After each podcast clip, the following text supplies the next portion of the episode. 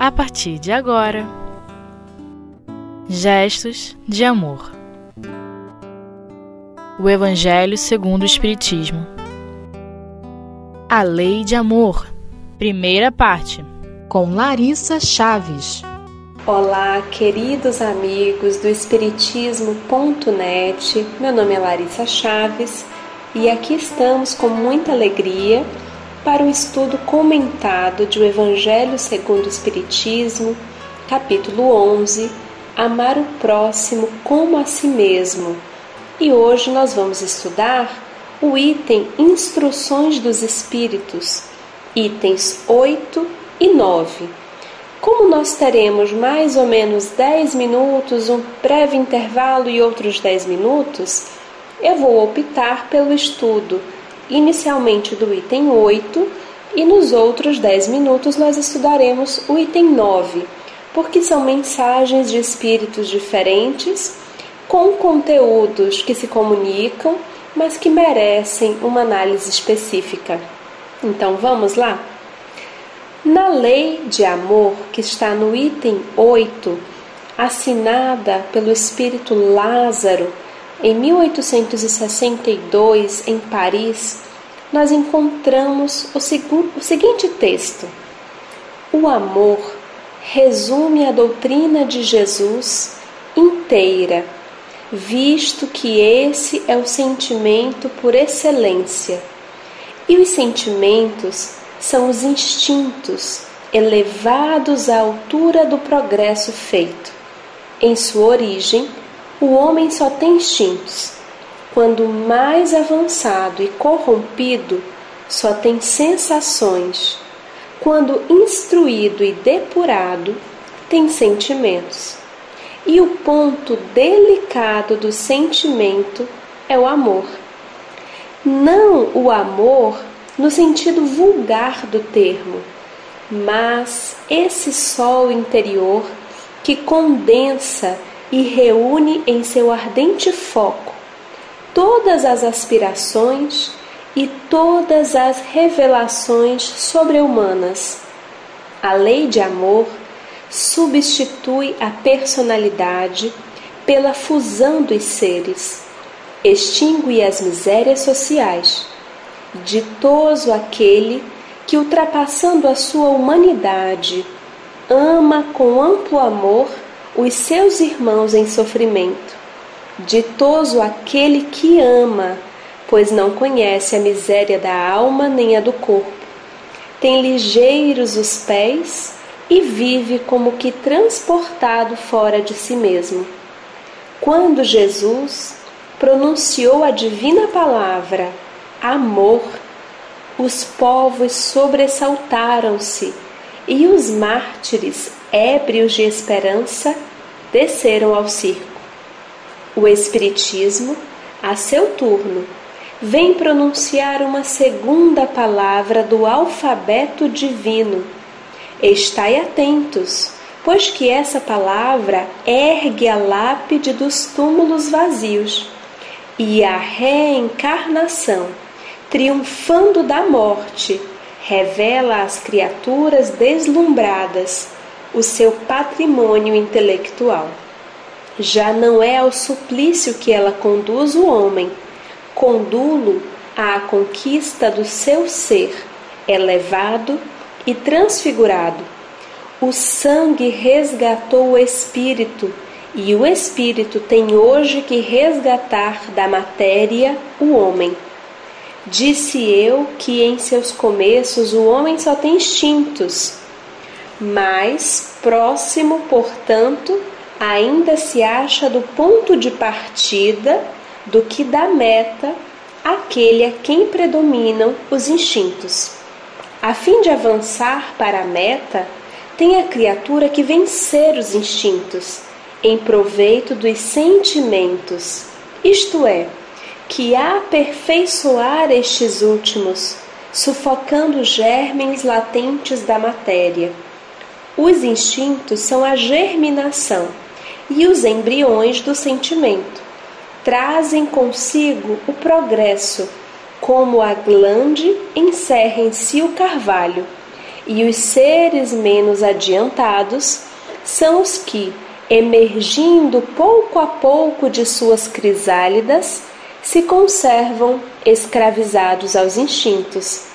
O espírito precisa ser cultivado como um campo.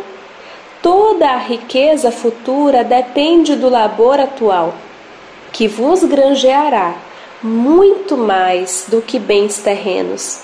A elevação gloriosa é então que, compreendendo a lei de amor que liga todos os seres, buscareis nela os gozos suavíssimos da alma, prelúdios das alegrias celestes.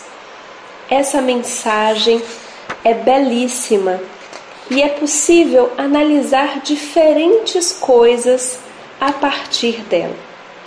Num primeiro momento, nós gostaríamos de pensar juntos sobre esse processo de desenvolvimento, esse processo evolutivo que o espírito Lázaro apresentou aqui e que é desdobrado por Allan Kardec em diferentes obras espíritas. No livro A Gênese, ele vai retomar esse tema.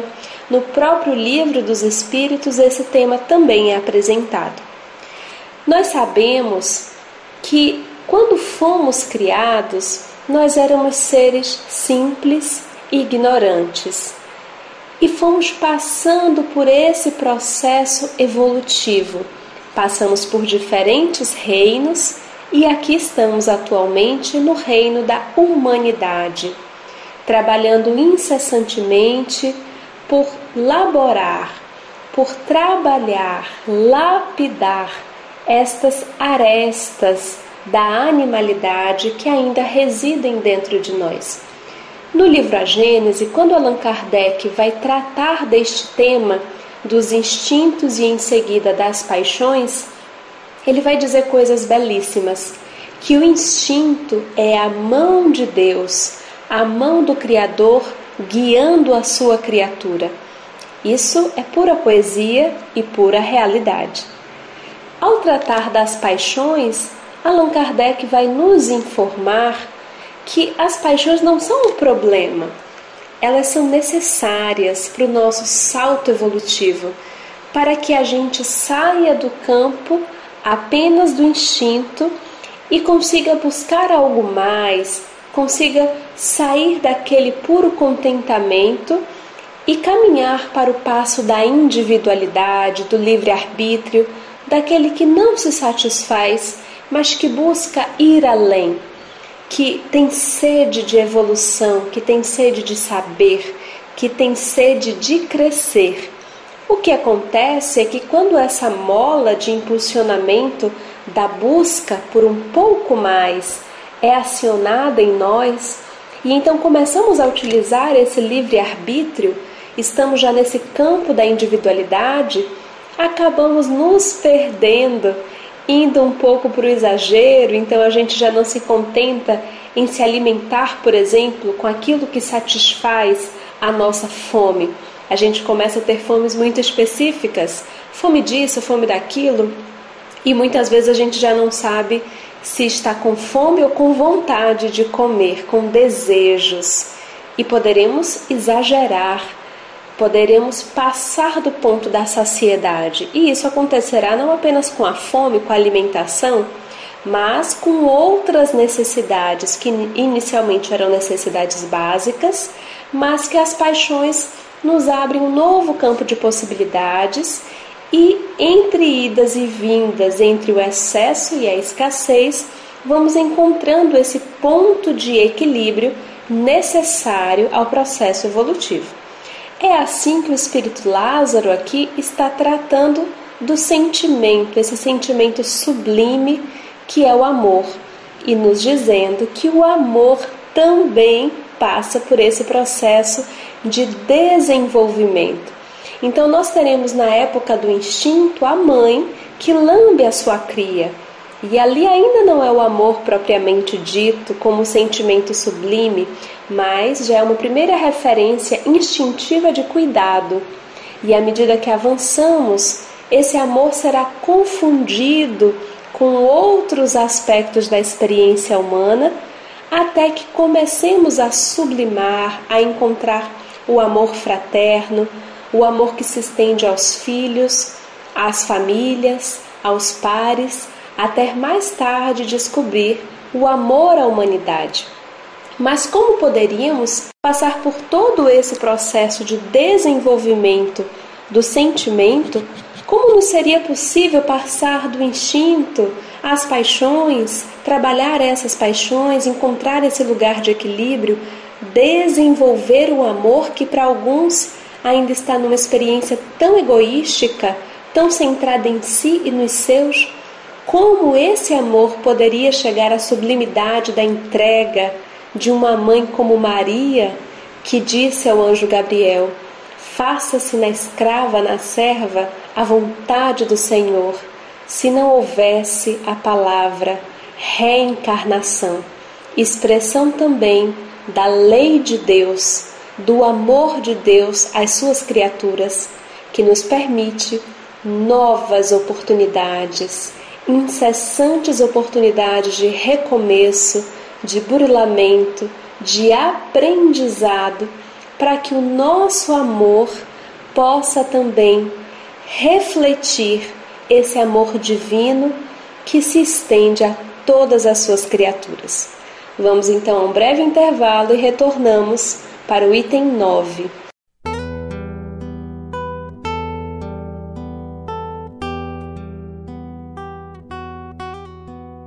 Gestos de amor.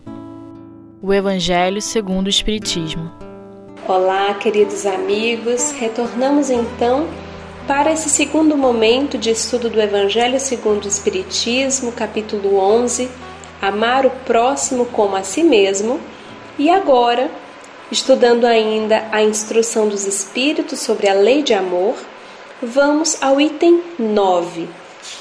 O item 9 tem como assinatura o espírito Fenelon, em Bordeaux, 1861. Nós vamos ler alguns trechos, mas não por completo, para que sobre tempo para os nossos comentários. Então vamos lá.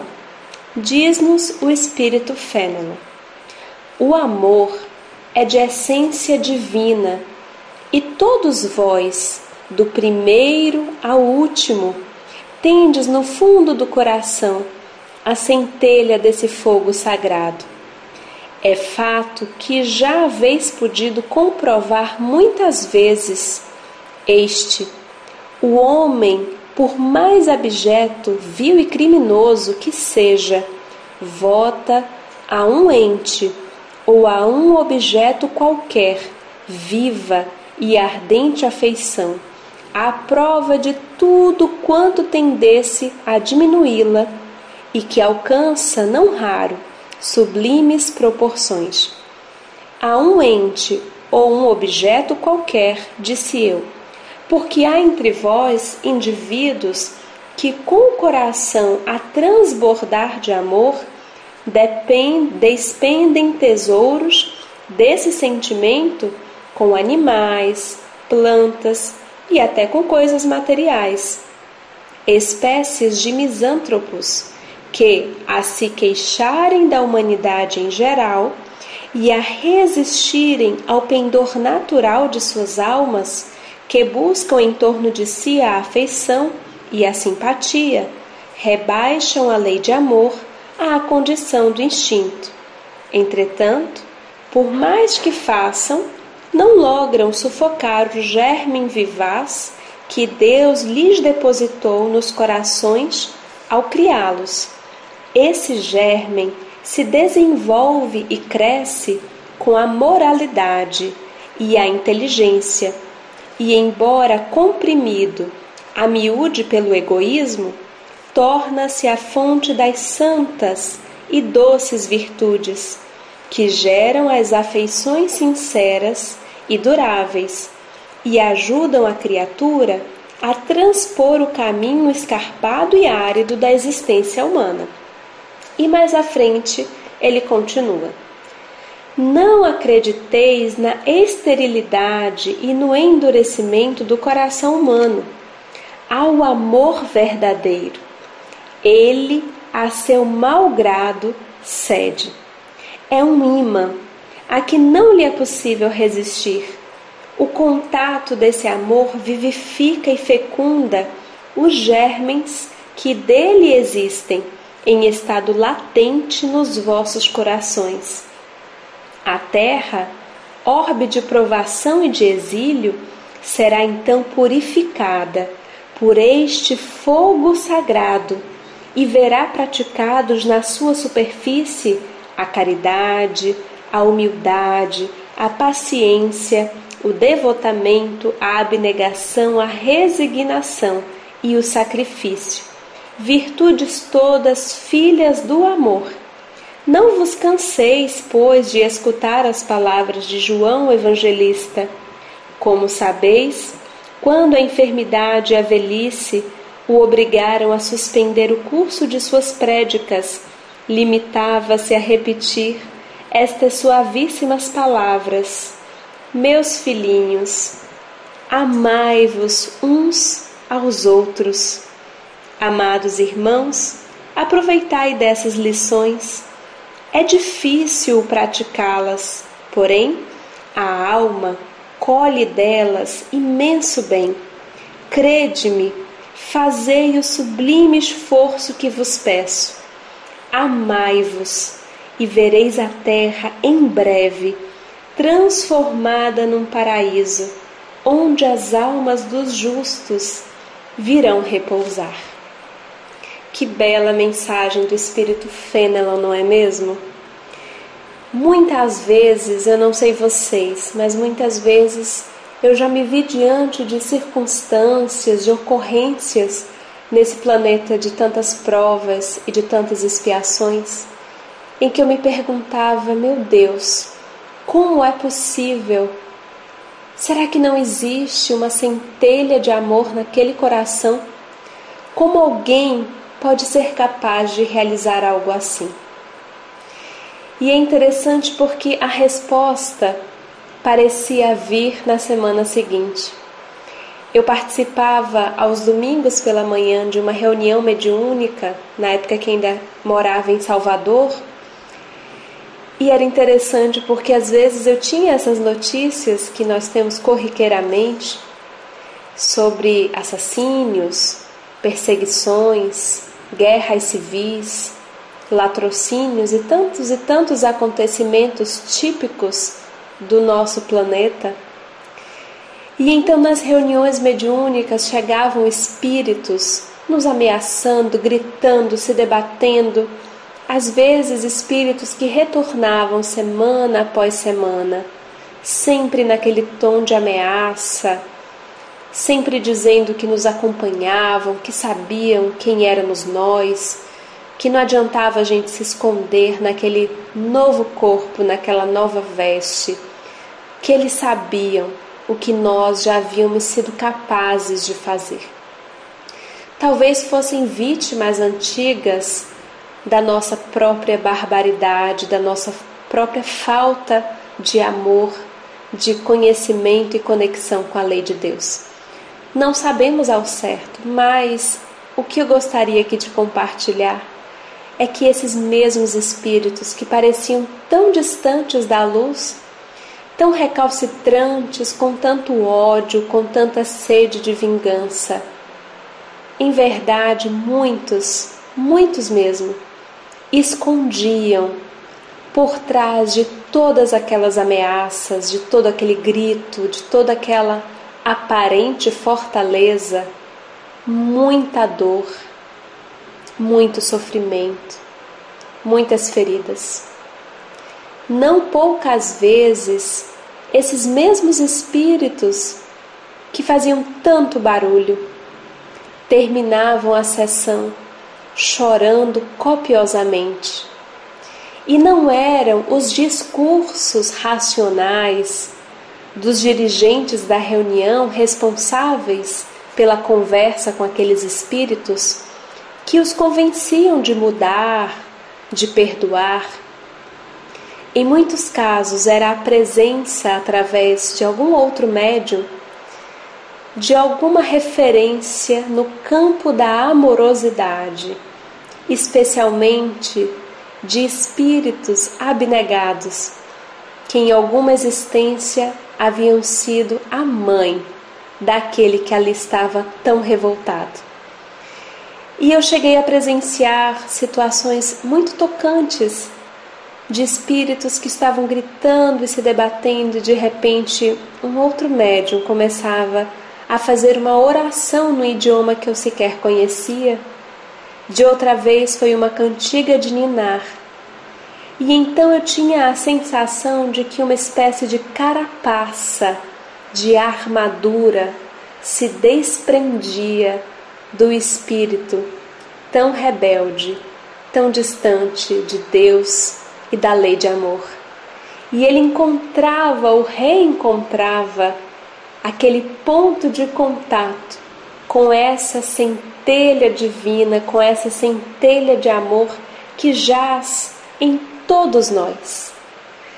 E ali eu tinha a certeza, a comprovação destas palavras de Fenelon no estudo que acabamos de fazer, na leitura que acabamos de escutar.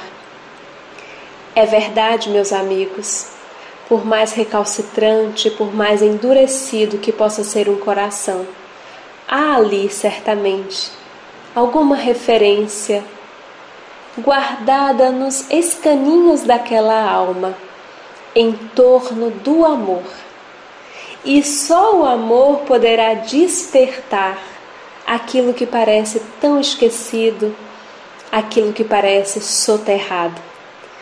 Tentamos, através das palavras, da conquista racional dos argumentos, mas existem trabalhos, existem tarefas que só um coração que realmente ama é capaz de desempenhar. Que possamos nos sentir tocados pelas palavras de Fênelon nesses dias tão desafiadores e lembrar-nos de João Evangelista quando nos pedia: Meus filhinhos, amai-vos uns aos outros. Um grande abraço a todos e até a próxima oportunidade.